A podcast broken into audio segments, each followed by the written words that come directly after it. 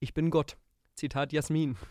Und damit herzlich willkommen zu einer neuen Folge Rage Cage. Wir sitzen in unserem einigermaßen schönen Studio und äh, sind wieder für euch da, um uns ein bisschen über Themen aller Art aufzuregen.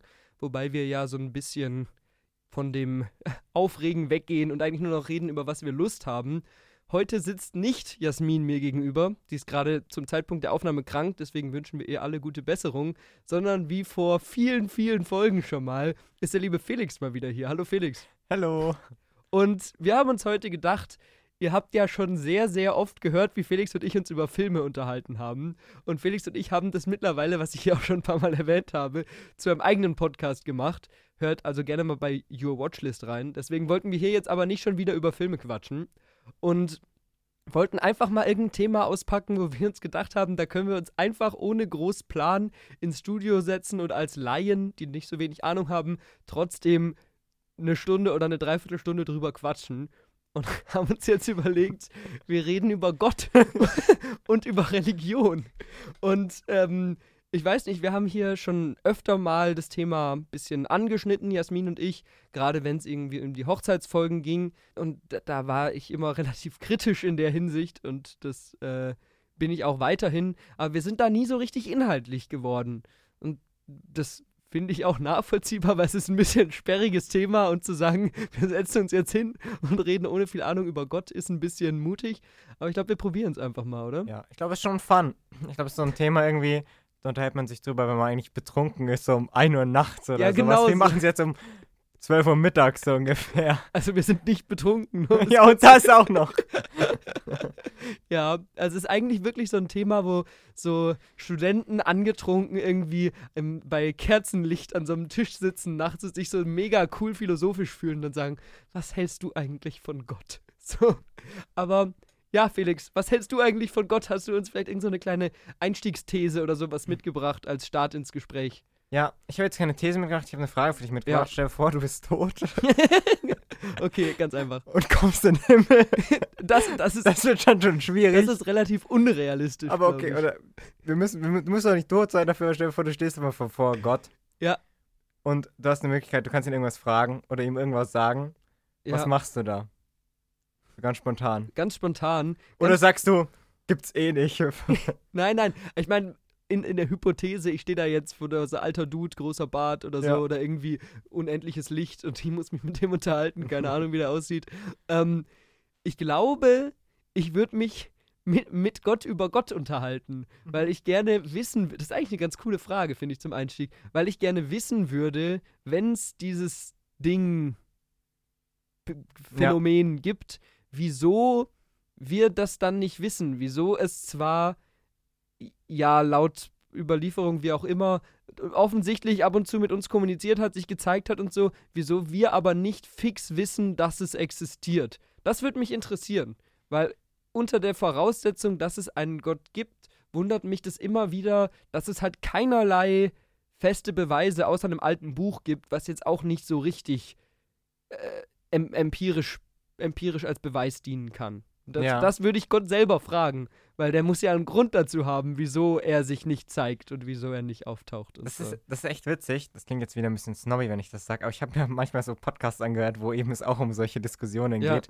Und da war eben auch so ein ja, Philosoph dabei, der hat eben auch gesagt, er ist Atheist und er hat dann, ich habe die Frage auch geklaut, ja. er hat dann gesagt, also wenn er Gott begegnen würde, würde er ihn fragen, warum hast du mich zum Atheisten gemacht? Warum hast du nicht gezeigt, dass es dich gibt? Ganz warum genau. kannst du mir nicht klar kommunizieren oder sowas? Ganz genau, weil ich glaube, dieses äh, Atheist-Sein, das ist einfach zu ganz großen Teilen darauf begründet, dass das das Rationalste ist, aus unserer modernen Perspektive. Und ich meine, ich will jetzt insgesamt in dem, in dem Podcast hier jetzt niemanden irgendwie auf den Schlips treten, der äh, gläubig ist. Aber ich finde einfach, wenn man sagt, man geht da wissenschaftlich ran, was wissen wir, was wissen wir nicht, ist es das Rationalste zu sagen, es gibt nichts, beziehungsweise wir wissen nicht, dass es etwas gibt. Ich kann etwas glauben, aber ich weiß nicht, dass es etwas gibt. Ja. Und ähm, wenn, wenn das nicht so wäre, wenn, wenn sich dieses hypothetische Etwas gezeigt hätte, dann wären viel, viel mehr Leute gläubig, weil das für wenige Leute nur an dieser Institution Gott hängt, sondern eher an diesem, wieso soll ich dran glauben, das gibt's doch eh nicht.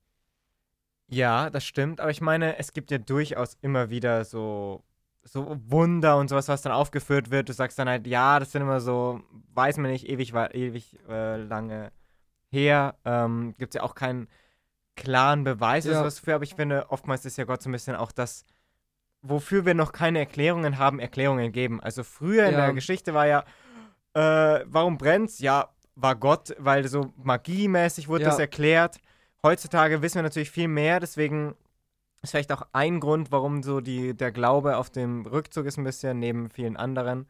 Ähm, aber deswegen, da, da setzt ja Gott oftmals ein, das Unerklärliche erklärbar und machen. Ich glaube, und das, dadurch, dass wir das wissen, ist das wieder ein Argument dafür, nicht an Gott zu glauben, weil wir wissen ganz viele Dinge, die früher wie selbstverständlich Gott zugeschrieben worden sind und als seine Macht oder so gesehen worden sind, lassen sich jetzt anders erklären. Und wenn dann in der Theorie jetzt irgendwas passieren würde, was ich nicht erklären kann oder was niemand erklären kann, dann würde ich denken, okay, man kann es auf Gott zurückführen, aber es ist aus der Erfahrung viel wahrscheinlicher, dass wir einfach noch kein Erklärungsmuster für sowas haben und in 100, Leu in 100 Jahren sitzen Leute da und sagen, na klar, das ist die Erklärung, die gab es damals nur noch nicht und deswegen ja. haben damals viele Leute gedacht, es wäre Gott. Also genauso wie wir jetzt auf unerklärliche Sachen in der Vergangenheit blicken, die wir jetzt erklären können, kann das genauso in 100 Jahren sein. Ja. Aber neben diesem existiert Gott oder sowas oder Götter äh, in ja. irgendeiner Weise wirklich, hängt ja noch damit immer dran, die Religion und auch, ich sag mal, der Zweck. Warum glauben wir dran? Also es gibt ja auch Menschen, die sagen, hey, okay, es gibt keinen Beweis für Gott, ja. aber ich glaube ja trotzdem dran, wo Gott oder die Religion generell dann eher sowas ja, Zweckmäßiges wird. Die Religionsverfechter, irgendwelche äh, Priester oder sowas würden wahrscheinlich sagen, ja, Gott ist nicht nur dafür zum Nutzen, dass du dich besser fühlst, sondern ja. den gibt es wirklich oder sowas, aber das ist ja ein wesentlicher Teilaspekt auch von dem ganzen Thematik. Und das finde ich total spannend. Ich habe das, glaube ich, schon mal hier im Podcast erzählt, ich würde es aber einfach nochmal sagen. Ähm, es gibt so eine Studie von ein paar Psychologen, ich weiß jetzt leider nicht genau von wem, deswegen googelt es lieber selber nochmal nach, verlasst euch nicht hundertprozentig auf das, was ich sage, aber so vom Kern auf jeden Fall. Die wollten schauen, was macht Glauben psychologisch mit uns und was bringt uns Glauben. Und wie man eben als Psychologe wahrscheinlich erwartet, haben die gedacht, ja, im Endeffekt werden wir beweisen, das ist alles heiße Luft oder so. Und die sind dann aber zu dem Schluss gekommen, wenn wir Leute betrachten, die wirklich intrinsisch glauben. Also die nicht nur, ähm, ich gehe in die Kirche, damit die Nachbarn mich sehen und sagen, okay, okay, der war in der Kirche, sondern die wirklich intrinsisch an Gott glauben, denen hilft das auf ganz vielen Ebenen. Und das ist ja genau das, was du eben gesagt hast.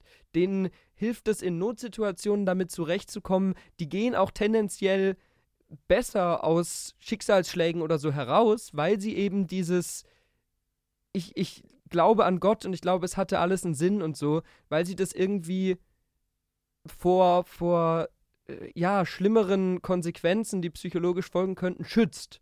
Und das war, da haben sie dann auf mehrere Ebenen noch übertragen, wo einfach Glauben den Leuten im Endeffekt, wenn es echter Glauben war, in ihrer Situation sehr geholfen hat und die sehr bestärkt hat und die auch mehr bestärkt hat als Leute, die nicht geglaubt haben. Und das finde ich total interessant, weil eigentlich neigt man ja so ein bisschen dazu, wenn jemand sagt, es gibt keinen Beweis, aber ich glaube trotzdem an Gott, neigt man dazu zu sagen, ja, ja, hier denk mal an Wissenschaft, äh, das macht doch gar keinen Sinn, dass du es glaubst. Aber da merkt man schon, es hat schon wirklich und nicht nur dahergesagt, sondern auch untersuchbar zeigbaren Sinn. Und das ist äh, äh interessant. Also ja, ja, ein Effekt, nicht ein Sinn. Ja. ja, es füllt vielleicht oftmals so eine Lehre, sag ich mal, ja. oder ähm, kann eben Dinge erklären, die wir uns nicht erklären können. Also zum Beispiel nehmen wir diese berühmte Gottesfrage, wenn es Gott gibt, dann kann er nicht gütig sein, weil es gibt ja noch immer Leid auf der Erde ja. oder er ist nicht allmächtig, so mäßig.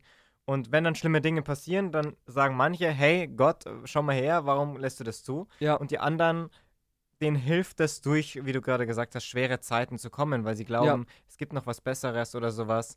Wenn man auch mal hier wieder historisch anschaut, ähm, Christentum ist unter anderem deswegen im alten Rom dann auf einmal so erblüht, weil all den Leuten, die es schlecht ging, daher hat das Christentum einfach gesagt, hey, scheißegal, irgendwann geht es dir besser, wenn du Klar. stirbst. Und das ist ja dieses, was man auch so redewendungsmäßig mal sagt, die flüchten sich zu Gott.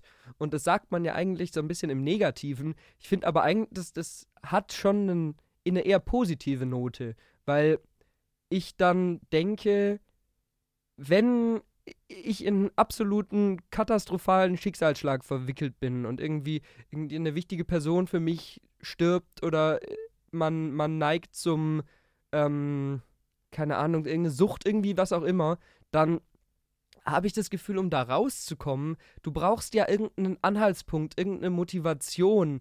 Und wenn du da rein rational immer rangehst, dann ist das Risiko vielleicht so ein bisschen, dass man da in so ein Muster von, ich komme hier eh nicht raus und ich, ich sack irgendwie in die Depression abkommt. Und wenn du aber dieses, ähm, wenn ich mir nur Mühe gebe, dann hilft Gott mir dabei, hier rauszukommen. Und das ist ein Ziel, wo ich darauf hinarbeiten kann. Ich habe einen Unterstützer bei mir. Ich habe, ähm, ja, sozusagen ein gutes Schicksal, was auf mich wartet, wenn ich es schaffe, hier rauszukommen. Weil Gott mir dann auch für die Sünden verzeiht, weil ich mir ja Mühe gegeben habe, was anderes zu tun und so weiter dann hast du so diese, diesen Glauben als Motivation. So, ich, ich, äh, anstatt in eine Depression zu verfallen oder so, und das ist jetzt natürlich rein theoretisch, ich will jetzt gar nicht sagen, dass geht in die Kirche statt eine Depression zu haben. So einfach ist es überhaupt nicht. der Letzte, das Aber ich, ich glaube, da steckt so ein bisschen so was Interessantes drin.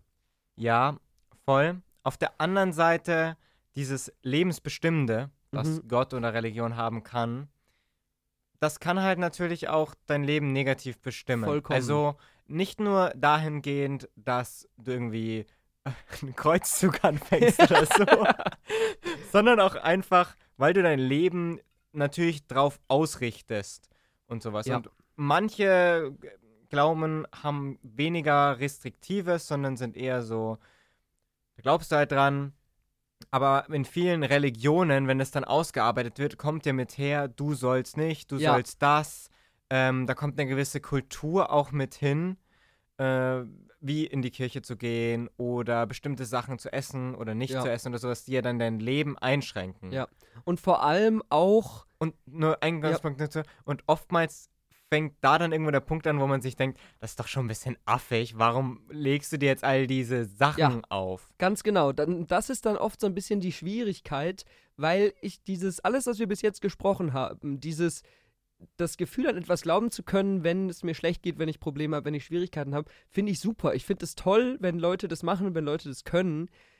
Für mich fangen die Probleme an bei Dingen, die der Glaube oder im Christentum Fall die Kirche mir verbieten.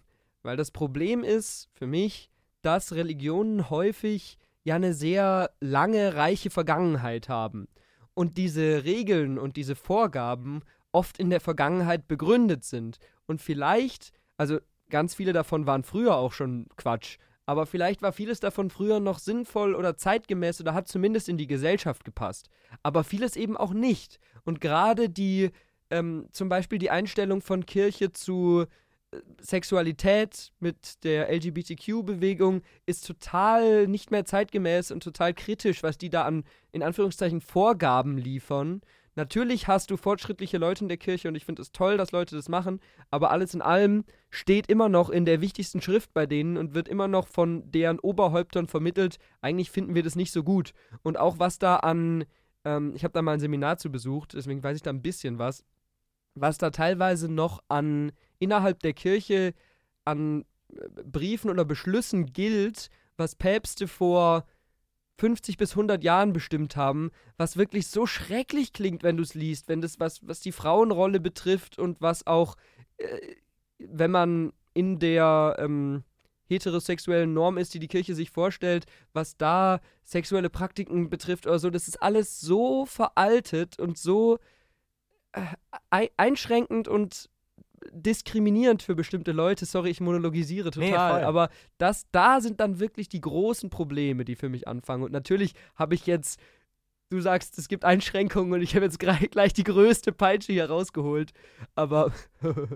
Sorry. das konnte ich mir nicht verkneifen.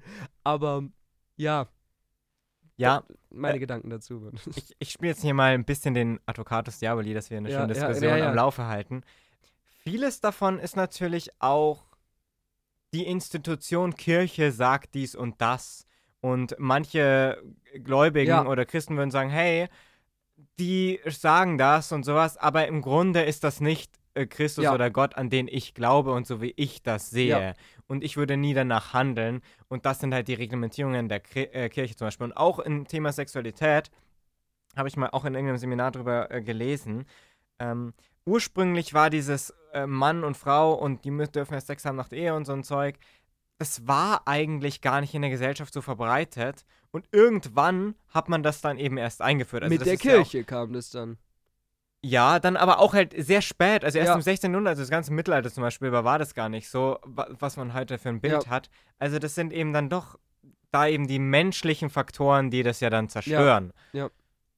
Und das, das macht ja den Glauben an sich jetzt zum Beispiel erstmal noch nicht schlecht. Ja, das stimmt, weil ich glaube, dass diese Trennung zwischen Kirche, also Institution, Kirche und Glauben, also ich will noch kurz hinzufügen, wir reden jetzt natürlich vor allem über den christlichen Glauben, weil uns das am nächsten steht, dass diese Trennung, wenn man die fest vornimmt, sehr viele Probleme von denen, die ich habe, löst. Nicht alle, aber nee. sehr viele. Und ich, ich halte das auch für vernünftig und ich schätze das, wenn viele Leute das machen, aber es machen eben auch bei weitem nicht alle. Ja. Und du hast ja trotzdem noch Tausende von Leuten, die sehr genau auf das hören, was von der Institution Kirche kommt, von den ganzen äh, Bischöfen und Päpsten und wie auch immer da gesagt wird.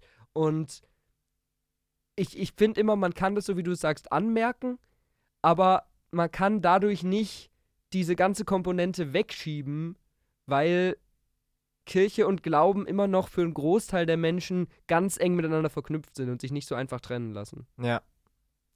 Stimme ich dir zu. ich habe nur mal versucht, ein bisschen ja. was dagegen zu nee, sagen. Nee, aber war ja ein richtiger Einwand, weil ich, ja, ich glaube, wenn man das dann wirklich schafft zu trennen, dann kann man zum Beispiel dieses Sexualitätproblem, wenn man sich auf die Bibel beruft, lösen. Ich finde es auch sehr interessant. Ich wusste das vorher nicht vor meinem Kurs da, aber es gibt äh, ganz viele moderne ähm, Wissenschaftler und Wissenschaftlerinnen, die sich an neuen Bibellesarten äh, probieren.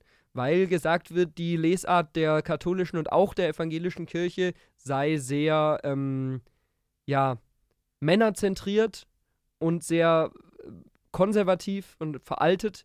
Und deswegen müsste man jetzt versuchen, das Ganze einfach auch aus einer anderen Perspektive zu lesen. Das finde ich ganz toll, wenn dann eben Leute aus der LGBTQ-Plus-Community eben auch, die gläubig sind, auch ihre Bibellesarten ähm, wissenschaftlich publik machen oder eben aus einer Frauenperspektive äh, da die, die Wissenschaft äh, vorangetrieben wird. Das ist einfach eine Ecke, die glaube ich, sehr viel Potenzial hat, weil ich will ja Glauben überhaupt nicht verbieten oder so. Bei weitem nicht. Ich glaube nur, es ist wichtig, dass wir da Leute haben, die daran arbeiten, dass man einen modernen Take darauf findet. Ja, vor allem, weil ja noch immer irgendwie der Glauben ja auch noch die Gesellschaft mitgeprägt hat, zumindest. Ja, ja. Also zumindest die vergangenen Generationen, ja. sag ich mal. Und bis zu einem gewissen Grad ja auch immer, das wird ja auch oftmals so angeführt, hey, äh, die nehmen wir das Christentum mal, weil ist jetzt in Europa natürlich äh, mit am meisten vertreten. Ähm, hat zum Beispiel Werte wie Nächstenliebe und du sollst nicht töten. Das ja. sind ja Ideale und Werte, die wir jetzt auch noch in der Gesellschaft haben. Ja. Die werden immer angeführt, dass, dass die Kirche ja mit geprägt und eingeführt hat oder ja. sowas. Und dass dafür zum Beispiel auch Glauben und Religion wichtig ist, um uns solche Normen zu geben. Ich würde persönlich natürlich sagen, auf diese Norm kann man auch einfach durch na vernünftiges Nachdenken kommen. Ähm, aber natürlich nimmt der Glauben schon irgendwie eine gesellschaftsprägende natürlich. Rolle ein. Gerade bei, also ich glaube auch, dass man da nicht unterschätzen darf, dass wir ja aus der Perspektive einer Gesellschaft sprechen, die total, also gerade auch in unserer Bubble, total akademisiert und verwissenschaftlicht ist und so. Deswegen ist das jetzt dieses, wie geht man mit Religion um, wie geht man mit Religion und Kirche als Institution in Kombination miteinander um, das betrachten wir jetzt eben nur aus dieser, zumindest möchte gern objektiven wissenschaftlichen Perspektive. Wenn man das aber in ganz vielen anderen Ländern oder auf anderen Kontinenten anschaut, ist das natürlich eine ganz andere Situation. Da hast du Leute mit ähm, einem anderen Bildungsniveau, da hast du Leute mit äh, ja anderen äh, Ressourcen, da ist, spielt Geld eine andere Rolle. Da hast du auch teilweise Menschen, die viel mehr noch auf äh, Handwerk und auf, keine Ahnung, irgendwie die Natur angewiesen sind oder so. Und dementsprechend spielt dann natürlich auch Religion eine ganz andere Rolle. Und nicht zwingend irgendwie eine viel größere oder viel kleinere als bei uns, aber eine ganz andere. Und die wird auch ganz anders betrachtet.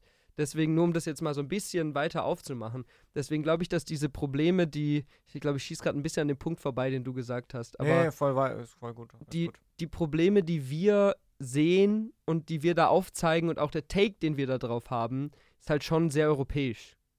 Ja, mein, also nur ein bisschen als Nachfrage, meinst du, die Kirche zum Beispiel bei uns in Deutschland, nehmen wir als Beispiel, baut natürlich auch ähm, Krankenhäuser, Kindergärten Ja. und sowas. Das macht sie bei uns auch, klar. Aber in anderen Ländern hat die noch einen viel zentraleren Wert, was sie da macht. Also man kennt das Zum ja Beispiel, aus, ja. aus Amerika mit diesen Kirchen, wo noch viel mehr Leute hingehen und die dann auch viel mehr mit Spenden und sowas Ja. arbeiten. Oder auch in, äh, in afrikanischen Ländern äh, kennt man manchmal diese Bilder zumindest, Ja. wo das noch was viel Verbindenderes hat und Ja. die auch viel mehr sozialere Aufgaben übernehmen, weil das der Staat da oftmals nicht tut. Ganz genau. Und deswegen kommt dem dann eine ganz andere Rolle zu. Weil wenn du deine, die Möglichkeit in die Schule zu gehen oder die Möglichkeit, keine Ahnung, einen ne Stromzugang oder Wasser in einem Dorf zu haben, einer kirchlichen Organisation verdankst, dann hast du da ja eine ganz andere Sichtweise auch nochmal drauf. Deswegen äh, glaube ich, dass wir da so in die kritischste Perspektive hineingeboren sind, die man da aktuell drauf haben kann. Wenn du weißt, was ich meine. Ja, Ja. doch, würde ich dir auch zustimmen. Wahrscheinlich. Na, interessant. Bin, man merkt, man merkt unsere Pausen, weil es rattert halt. Ja, so. man muss einfach viel nachdenken und es gibt halt so viele Themen links und rechts, wo man äh, einfach ansetzen könnte. Gut, du kannst ja auch noch ein bisschen weiter überlegen. Ich habe aber auch noch eine Idee, die wir noch da ein, äh, einschieben können an der Stelle, nach unserer langen Nachdenken. Ähm, ich kriege ganz viel auf Instagram vorgeschlagen, so Videos von Influencern, meistens amerikanisch, die eben sozusagen auf Instagram oder TikTok für die Religion werben. Mhm. Und das finde ich so spannend, weil das sind dann natürlich, wie es oft bei äh, Influencern ist, meistens eher junge, äh, gut aussehende Menschen, die, äh, was, keine Ahnung, eigentlich so ein Auftreten haben, so dieses möglichst natürlich, normal, lockere, die dann aber in ihren TikToks so Werte vermitteln. Denn ich glaube, das ist eine relativ große Bubble. Ich weiß nicht, wie ich da reingeraten bin, keine Ahnung die aber eigentlich ganz, ganz streng kirchlich-christlich sind und auch, ja, oft so ein bisschen in so diese konservative Politik reinragen. Das will ich jetzt da nicht in die Debatte einfließen lassen, das wäre vielleicht zu viel, aber ich frage mich, worauf das, das zurückzuführen ist. Also, weißt du, auf was ich hinaus will ungefähr? Weil ich finde, klar, es gibt in jedem Land diese ein bisschen religiösere, bisschen konservative, konservativere Ecke. Ist auch überhaupt nicht irgendwie groß negativ oder positiv zu bewerten. Aber ich finde interessant, dass das auf so eine junge, jugendliche Art so werbemäßig rübergebracht wird. Weil eigentlich würde ich jetzt mit Religion nicht unbedingt assoziieren, dass ich auf Instagram Videos poste, wie ich als treu christliche Frau mit meinem Freund umgehe, obwohl wir noch nicht geheiratet haben. So. Ja. Und dann halt sag, an was es für Regeln gibt, an welche Regeln wir uns halten und so. Und das finde ich ist irgendwie so ein, ich finde das total schräg, weil das kombiniert so dieses moderne Social Media Ding mit diesem ich zeige euch meine Werte und ich bringe euch meine Werte rüber und ich zeige euch, wie man es richtig macht und so die ganzen anderen Kids auf Instagram sind der Sünde hingegeben und ich bin mit meinem Freund und wenn wir groß rauskommen, dann kuscheln wir mal, aber sonst halt auch nicht mehr und das keiner, ich, ich verstehe nicht, wie das irgendwie ein, ein, ein Publikum findet. Ja, das ist schon ein trauriges Leben dann. Ja, Also, ja. Ähm, ich finde auch, wenn man irgendwie mal sowas sieht, dann denkt man sich so, was ist denn bei euch passiert? Irgendwie ja, so, wie, wie kommt man da so hin und sowas? Und wie gesagt, ich möchte hier jetzt. Nee, genau, das war jetzt überhaupt nicht gemein gemeint. Also wirklich nicht. Wir, wir wollen hier jetzt kein Abwerten, aber ich finde es nur spannend aus unserer Perspektive und ich verstehe ja auch vollkommen, wenn man sagt, ich bin gläubig erzogen worden, ich bin so aufgewachsen und ich lebe nach diesem Muster, weil das sich für mich richtig anfühlt, aber dieses, ich zeige euch, wie ihr es eigentlich machen solltet. Mhm. Natürlich immer positiv und nie mit dem Zeigefinger, aber immer so mit diesem im Hinterkopf, ja, das ist halt, ist das, was ich eigentlich für richtig halte und was mehr Leute machen sollten. Oder so dieses, wenn, wenn dann der, der junge Mann auf dem Kanal ähm, sich in verschiedenen Outfits darstellt und dann sagt, ja, das ist mein Outfit für die Arbeit, das ist mein Outfit für zu Hause und das ist mein Outfit, wenn ich sonntags in die Kirche gehe, so. Und ja, ich, ich, ich habe ja, ja, sag du. In was für eine Bubble bist du da reingeraten? Ja, ganz das komisch. ist ganz, ganz weird. Ga, ganz komisch. Aber ich, ich habe ja schon mal ähm, vor ein paar Folgen mit, ähm, ich glaube, mit Jasmin und Kati über so Influencer-Sachen geredet und wie man Leute beeinflusst und wie man vielleicht auch Einfluss kennzeichnen sollte und so. Und ich finde, dass das schon also ein bisschen an so wie so eine, so eine Anmaßung ist. Also ich merke schon, das führt in so eine schräge Richtung. Wir müssen es auch nicht ewig ausführen hier. Aber ich finde das ganz, ganz schwierig zu sagen, ich, ich, ich, ich, ich versuche Leuten zu zeigen und beizubringen, wie sie sich nach meiner Religion richtig zu verhalten haben. Ja. Und da ist ja nochmal was ganz anderes, wenn du sowas Lehrreiches zeigen willst, aber das ist ja wirklich so, es wirkt so vorschreibend, so ein bisschen. Ja, ich glaube, das ist natürlich auch dran, unser, wir denken da anders drüber, deswegen wirkt es auf uns irgendwie seltsam. Ja. Aber ja, grundsätzlich ist es ja nur so, schon halt den Lebensstil ja. einfach vorstellen. Und wenn man darauf stolz ist, ja. sowas, dann machen das halt andere Leute mit einem anderen Lebensstil. Ja, ja, halt klar. sagen, hey, ich feiere Partys und ich ja. trage einen 1000 Dollar Anzug. Es ist dasselbe halt, nur mit einer anderen Werten. Da werden ja auch irgendwas vermittelt in irgendeiner Weise mhm. zum Beispiel. Zu dem Thema habe ich nämlich noch so einen kleinen Videotipp gerade im Kopf. Das ist ein bisschen andere Richtung, aber ich finde, es passt hier ganz gut. Es gibt von ähm, Puls Musikanalyse ein Video, wo sich der Redakteur mit der Musik von Vincent Weiss auseinandersetzt und Vincent Weiss eben auch für so ein, Religion ist ein bisschen untergeordnet, aber auch sehr religiös, konservativ klassisches Weltbild mit Familie und Kind und so in seiner Musik immer einsetzt und wo er das dann ein bisschen aufdröselt und ohne Wertung sagt, wo da so ein bisschen Probleme sein könnten, weil da ein Weltbild vermittelt wird, was das Ideal einer anderen Generation ist, was in unserer Generation aber gar nicht mehr so richtig umsetzbar ist. Und ich finde, es passt bei dem Thema auch ganz gut. Deswegen kann man das da ja. vielleicht einfach mal, einfach mal empfehlen, einfach mal angucken. Ist ein ganz cooles Video. Ich glaube, es ist Vincent Weiss, aber ich bin mir nicht ganz sicher. Das findet ihr bestimmt. Was mich mir jetzt drauf, dazu eingefallen ist, glaubst du, dass so, ich sag mal, Religiosität oder sowas einfach anerzogen ist oder es sich entwickelt oder glaubst du, man hat das irgendwie in sich? Also oftmals hört man irgendwie sowas, ist man dafür empfänglich für sowas mhm. irgendwie gefühlsmäßiges, weil es ja doch nicht nur eben, wir reden jetzt sehr rational drüber, sehr ja. über, glaubt man dran oder glaubt man nicht, aber sondern es ist ja schon irgendwas, ja, fühlt man sowas, ist man dafür irgendwie so für auch so Erfahrungen einfach. Oftmals ja. ist das ja nicht, ich hatte jetzt Gott gesehen, sondern ich habe in die Sterne geschaut und hatte so ein so ein erhabenes Gefühl. Ich glaube, dass es da nicht so eine Schwarz-Weiß-Antwort gibt. Also ich glaube, man kann da nicht sagen, es ist rein Gefühlssache, es ist rein anerzogen. Ich glaube, das ist wieder so was, wo unendlich viele Komponenten mit reinspielen. Da spielt mit rein, ob du Erlebnisse hast, in denen du es für nötig gehalten hast, irgendwie auf Gott zurückzugreifen, ob du jetzt was hast, was nicht, sich nicht erklären lässt oder was hast, wo du ein Problem hattest und den dann als Ausweg genutzt hast, den Glauben. Äh, es hängt aber bestimmt auch damit zusammen, was du von zu Hause mitkriegst, weil wenn du jeden Sonntag von zu Hause aus in die Kirche gehst oder wenn deine Eltern dich auf eine kirchliche Schule schicken oder so, dann lernst du trotzdem was drüber. Und es kann natürlich sein, dass das Lernen auch dazu beiträgt, dass du dich davon äh, abwendest, das ist ja auch klar aber trotzdem hast du dann so einen Grundstock an Wissen und so einen Zugang dazu, so einen möglichen Zugang dazu, auch wenn du dann zum Beispiel als Kind in der Gemeinde bist, dann Freunde in der Gemeinde hast und so und einfach positive Sachen damit assoziierst, dann fällt es dir leichter, da auch weiterhin drin zu bleiben und reinzugehen und so. Und wenn du völlig ohne Berührungspunkt zur Religion aufwächst, wie das bei mir der Fall war, dann ist der Schritt natürlich auch viel größer zu sagen, ich will jetzt religiös sein. Weil ich habe da nichts, was ich damit assoziiere. Da muss ich mich dann erstmal als, wenn ich in dem passenden Alter bin, irgendwie reindenken und überlegen, ist das für mich sinnvoll oder ist das für mich nicht so. Und ein letzter Faktor, dann kannst du wieder, ähm, ist bestimmt auch, wie ich lerne, Sachen rational zu hinterfragen, ob ich das lerne, wie ich dazu stehe, dass man sagt, hey, ich überlege jetzt mal, ob das wirklich für mich Sinn macht. Wenn mir sowas egal ist, wenn ich sage, ich bin ein Mensch, der eher so nach Gefühlen geht oder so, ist es vielleicht einfach anders. Aber wenn ich mein, mein Leben lang gelernt habe, hinterfrag mal alles, macht es so Sinn, ist es so rational, logisch, nachvollziehbar irgendwie?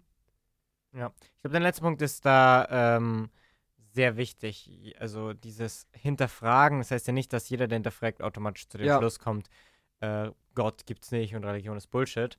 Aber man hinterfragt ja dann viel mehr auch die Lehren der Kirche und sowas. Und es gibt viele, die ja. dann sagen, hey, ich komme dann zu dem Schluss und interpretiere zum Beispiel, wie du vorhin gesagt hast, die Bibel einfach auf eine ganz andere Art. Ja. Aber es tendiert halt dann in eine Richtung, dass man sagt, hey, die und die Lehren, irgendwie passt das jetzt nicht so. Was mir jetzt noch dazu auch eingefallen ist, weil du gesagt hast, du hat, also du wurdest jetzt nicht so ja. groß äh, religiös erzogen oder sowas und dann kommt man da natürlich auch schwieriger rein. Aber glaubst du, dass so jetzt nicht nur bei dir, sondern generell bei den Menschen irgendwas so ähm, ein eine gewisses Gefühl da ist für sowas, ähm, für so was Göttliches?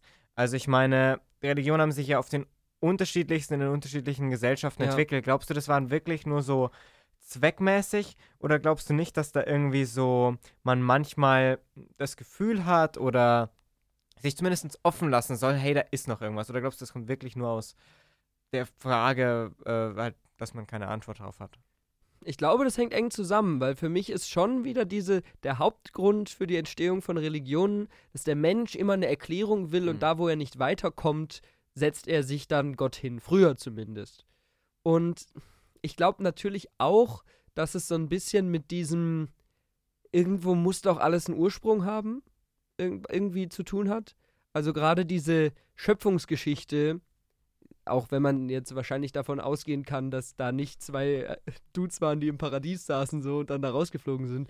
Diese Idee zu sagen, wir wissen nicht hundertprozentig, wie unsere Erde entstanden ist, wie dann die Menschen entstanden sind und so weiter. Es gibt natürlich diese ganzen ähm, wissenschaftlichen Ansätze, die auch weit belegt sind, hier Evolutionstheorie und so ein Zeug, aber trotzdem ist es was, was sehr weit weg und sehr fern ist und dass der Mensch sich dann nach irgendeiner bisschen einfacheren oder stimmigeren Erklärung sehnt, finde ich nachvollziehbar. Und ja. auch dieses, ich sehne mich danach, dass es noch was gibt, was über mir steht. Ja. Weil im Endeffekt sieht der Mensch sich ja dann doch sehr schnell früh als der Herrscher und der Oberste und der Größte. Und ich glaube, es ist immer einfach zu sagen, hey, ich bin nicht das Größte, sondern es gibt noch was über uns.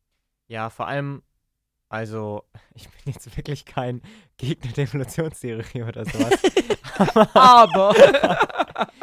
aber was ich mir vorstellen kann, was viele irgendwie davon abschreckt, die dann nicht dran glauben, vor allem in Amerika ist das ja der Fall dass die, das macht es ja irgendwie, macht es den Menschen nicht mehr so göttlich. Ja. Wenn jemand dir sagt, hey, du existierst, das hat einen Sinn, du hast eine Bestimmung, ja. du bist ein erschaffenes Wesen, ähm, ja. ist doch viel ansprechender, als wenn jemand sagt, bist ein Tier wie ein Affe eigentlich. So, du bist kein Affe, aber. Du bist ein Affe. okay. Ja, okay. Ja, ähm, haben wir jetzt ein bisschen rausgebracht, aber nee, ich weiß ganz genau, was du meinst. Und ich glaube, dass das, dass das auch, das ist ein guter Gedanke. Das, das macht bestimmt auch viel aus, weil der Mensch sieht sich ja dann doch gerne in einer privilegierten Position. Und ich finde es auch, wenn man drüber nachdenkt, ist ein bisschen, ja, deprimierend, wenn man irgendwie zu dem Schluss kommt, ja, ja. ist halt nur so ein Zufall und wir sind halt da und irgendwann ja. vergehen wir wieder und äh, im Grunde sind wir auch nur wie ein besserer Computer. Ja. Überall sind Neutronen und so was. So eine streng rationale Sicht, muss ich jetzt persönlich zugeben. Ist negativ. Finde ich ja, auch irgendwie sehr ja, deprimierend einfach. und das deckt sich auch ein bisschen mit dem, was wir am Anfang gesagt haben, mit der Sache, dass äh, wenn man in einer schwierigen Situation ist und keinen Ausweg weiß, dann eben dieses Gott-Ding einem ein bisschen hilft, dass man sagt, Gott sagt mir, ich bedeute was, ich bin besonders, Gott braucht mich und hilft mir hier aus der Schwierigkeit raus. Weil wenn ich total am Boden bin, das Gefühl habe, alles bringt nichts mehr und dann auch noch denke, ja, ich bin nur so ein komischer Affencomputer, der eh keinen Sinn hat, weil Sinn des Lebens gibt's nicht. Und äh, ich vegetiere hier ein bisschen vor mich hin und dann ist es aus und niemand erinnert sich an mich. Und ich bin total egal. Ja, gut, dann ist es auch nicht so einfach, aus de dieser Schwierigkeit rauszukommen. Und es gibt natürlich auch andere Antworten auf diese Fragen oder sowas, die da helfen ja. können. Aber das sind ja meistens eher komplizierte philosophische ja. Fragen und man sagt ja auch so, ähm, ja, Religion ist die Philosophie für Arme. Ja. Oder für Dumme. Ja. Und äh, deswegen ist ja auch ganz oft, kann man sagen, und auch wieder ohne, ohne Wertung, Wer von euch glaubt, ist dumm? ja, ganz genau. Und arm. ganz, Gott ist dann für ganz viele Fragen die einfachste Antwort. Es ist ganz einfach zu sagen, ja, da ist so ein großer Dude, der hat uns einen Sinn gegeben, der hat uns erschaffen, der hat uns über die anderen Wesen gesetzt, der hat dies gemacht, der hat das gemacht. Und das ist viel einfacher als Evolutionstheorie oder auch andere Theorien.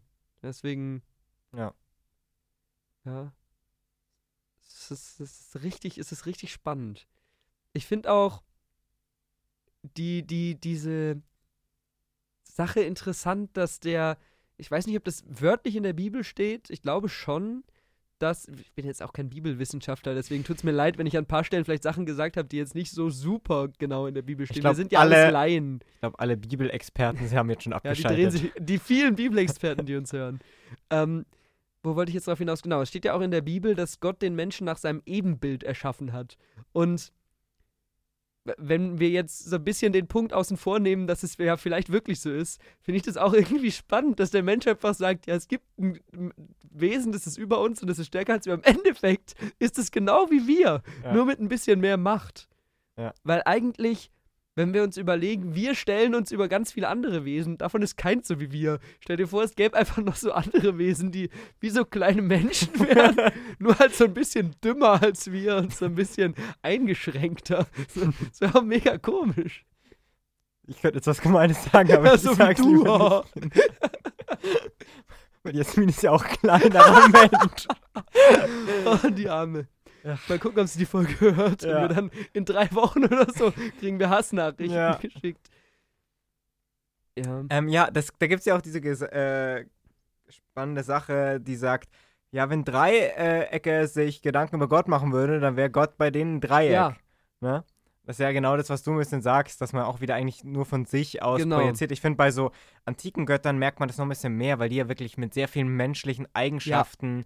geschildert sind und eigentlich ja dann wirklich nur ihren Zweck haben, hey, du bist fürs Meer da und du bist für den Tod da und äh, du Me halt, dass die Felder wachsen. Meistens sind die griechischen Götter eigentlich einfach Superhelden. Ja. Also die sind einfach äh, Wesen mit fast rein menschlichen Charaktereigenschaften und ein oder zwei besonderen Fähigkeiten.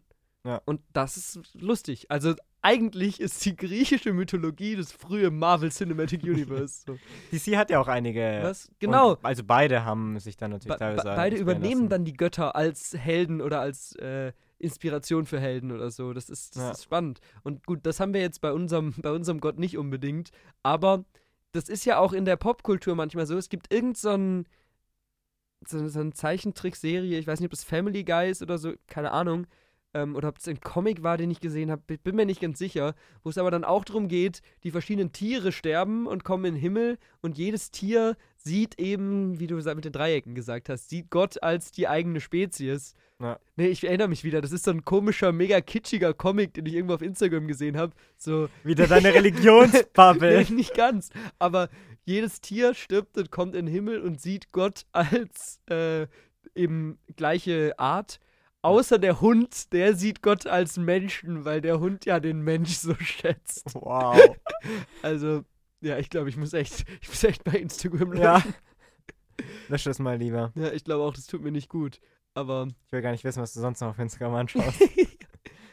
ja, ich, ich finde auch, Gott ist ja mittlerweile zu einer Figur geworden, um vielleicht nochmal einen ohne zu groß aufzumachen, ein bisschen den Bogen zu einem Thema zu spannen, was uns sehr nahe liegt, die auch popkulturell sehr ja. eingearbeitet wird. Und das finde ich auch immer interessant, wie Gott und Glaube dann in Filmen dargestellt wird oder in äh, Serien oder so. Auf der einen Seite hat man dann natürlich so Sachen, wo wir realistische Filme und Serien über, am Anfang habe ich noch gesagt, wir reden da nicht drüber, aber jetzt hat sich irgendwie angeboten, ähm, über Glauben haben, wo einfach verschiedene Perspektiven beleuchtet werden. Du hast auch total pathetische Filme. Hier ähm, der Film über, über das, die Noah. Noah zum Beispiel oder auch der Film über das World Trade Center mit Nicolas Cage, wo mhm. am Ende Jesus auftaucht und die Leute unter den äh, Trümmern rausholt und so.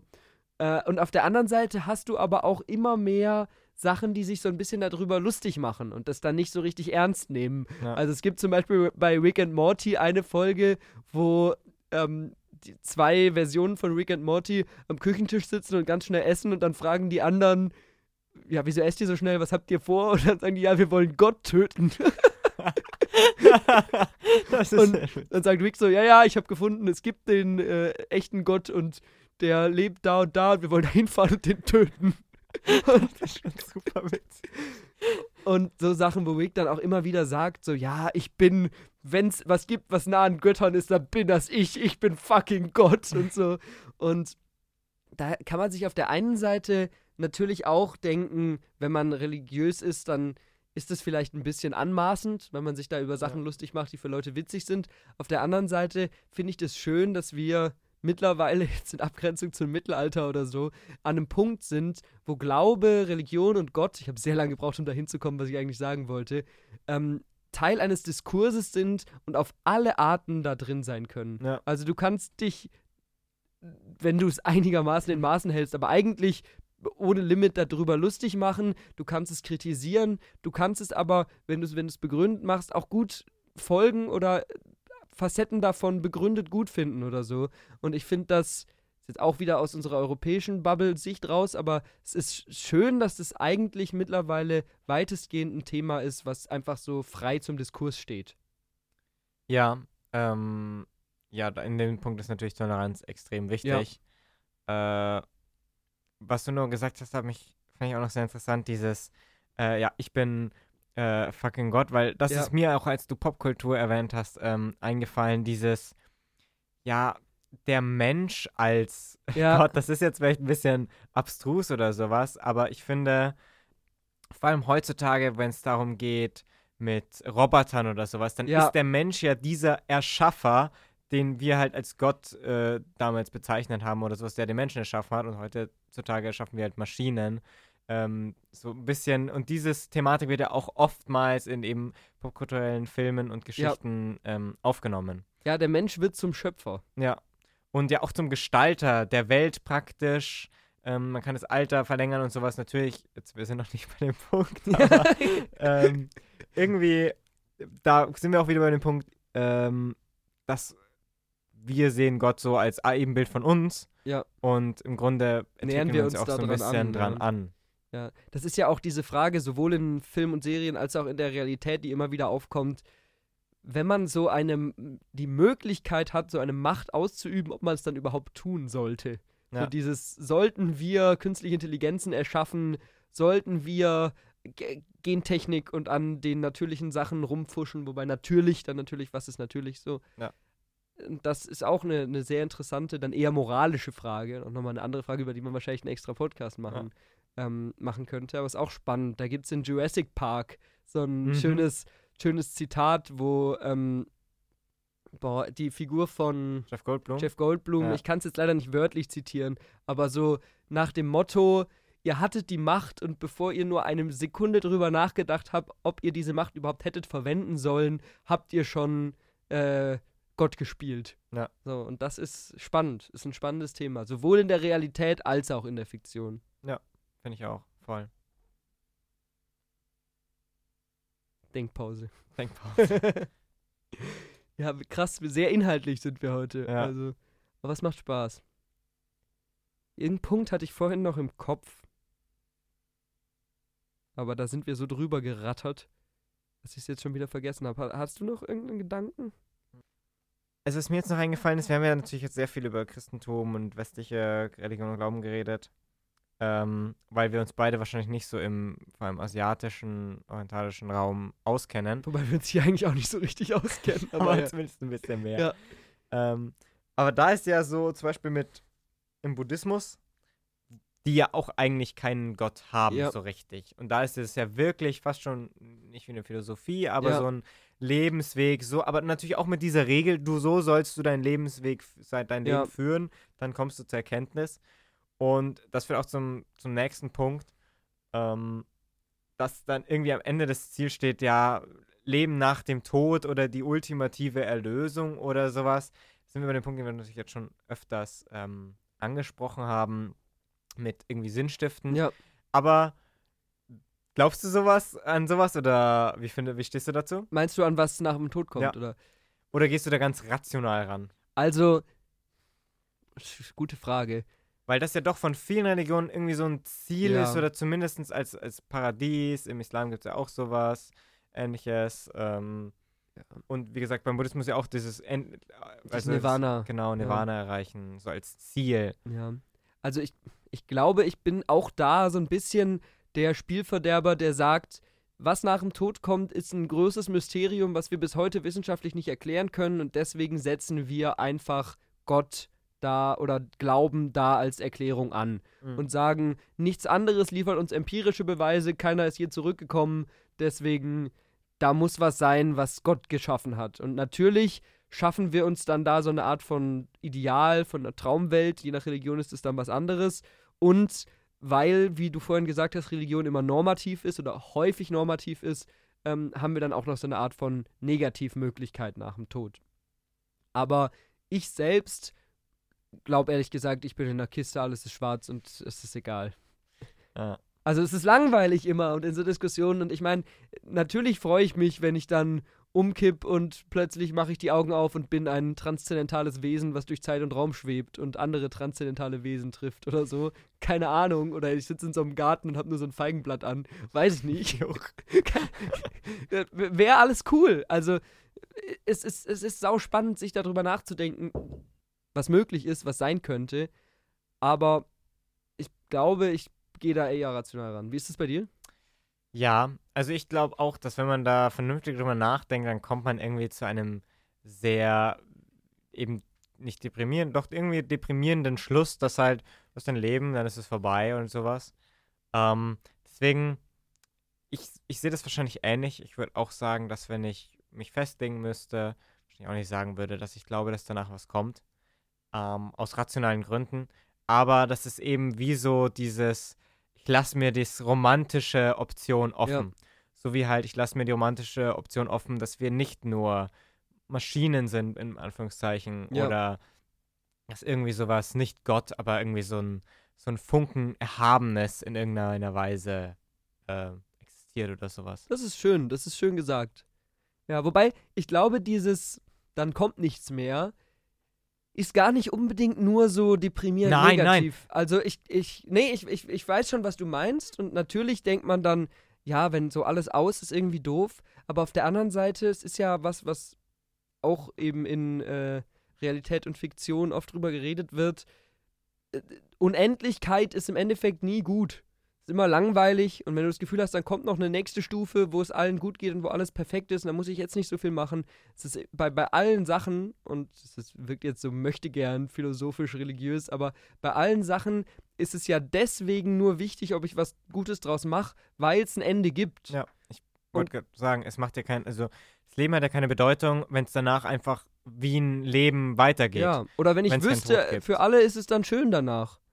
Dann würde ich mir auch denken, wieso jetzt Mühe geben, dass es hier cool ist. Und wenn ich jetzt einfach nicht weiß, was ist, und wenn ich einfach davon ausgehe, danach ist aus, dann versuche ich mit dem, was ich jetzt gerade mache, das zu machen, womit ich so zufrieden wie möglich bin. Und das gehen wir auch ein bisschen anderes philosophisches Thema, aber dieses, es hat ja nur etwas richtig Wert, wenn man es auch irgendwie verlieren kann oder Ja, genau. sowas. Also dieses, das ist wirklich was Besonderes. Ne? Ja. Ja, und das ist ja, das ist ja genau das eigentlich. Ja. Also, ja, und ich weiß nicht, diese. Ich finde, das, das beißt sich halt wieder so ein bisschen mit dieser allgemeinen Religionsfrage, weil dieses Es kommt nichts halt die rationalste Antwort ist. Aber ich finde es schön, wenn Leute einfach sagen, hey, ich glaube, da ist dann noch irgendwas. Und ich finde es auch schön, wenn Leute sagen, ich gehe in eine Kirche und habe irgendwie das Gefühl, so eine Verbindung mit jemandem zu haben, sei es jetzt mit Gott oder mit, äh, keine Ahnung, irgendwelchen verstorbenen Freunden, Verwandten, wie auch immer. Natürlich jetzt nicht, ich habe eine Erscheinung und die reden mit mir. Aber einfach so dieses, ich gehe da rein und habe irgendwie das Gefühl, hier, das ist der Platz, den ich diesen Leuten widme und den ich Gott widme und wo ich mich wohlfühle und den ich für mich brauche, um da ein bisschen mich mit denen kurz zu schließen oder auch einfach um meine Emotionen denen gegenüber zu äußern. Und das finde ja. ich völlig fein. Ja.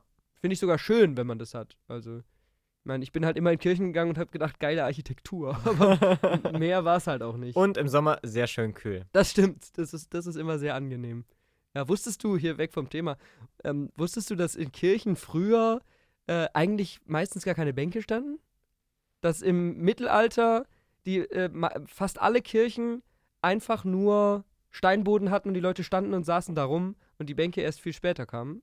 Nee, wusste ich tatsächlich nicht. Ich, ich wusste nur, dass halt die gelesen. Priester nur weg vom Volk äh, ihre ganzen Zeremonien abgehalten ja. haben. Ja. ja, das stimmt. Aber die Kirchen waren meistens einfach nur frei. Also ich glaube, so große Monumentalsachen nicht unbedingt, aber so ganz normale Kirchen einfach. Oder irgendwelche Dorfkirchen oder so. Da gab es selten Bänke. Das kam dann erst, ja, ich glaube irgendwie im 18. Jahrhundert auf oder so. Ja, ja meistens sind es auch nur so Holz.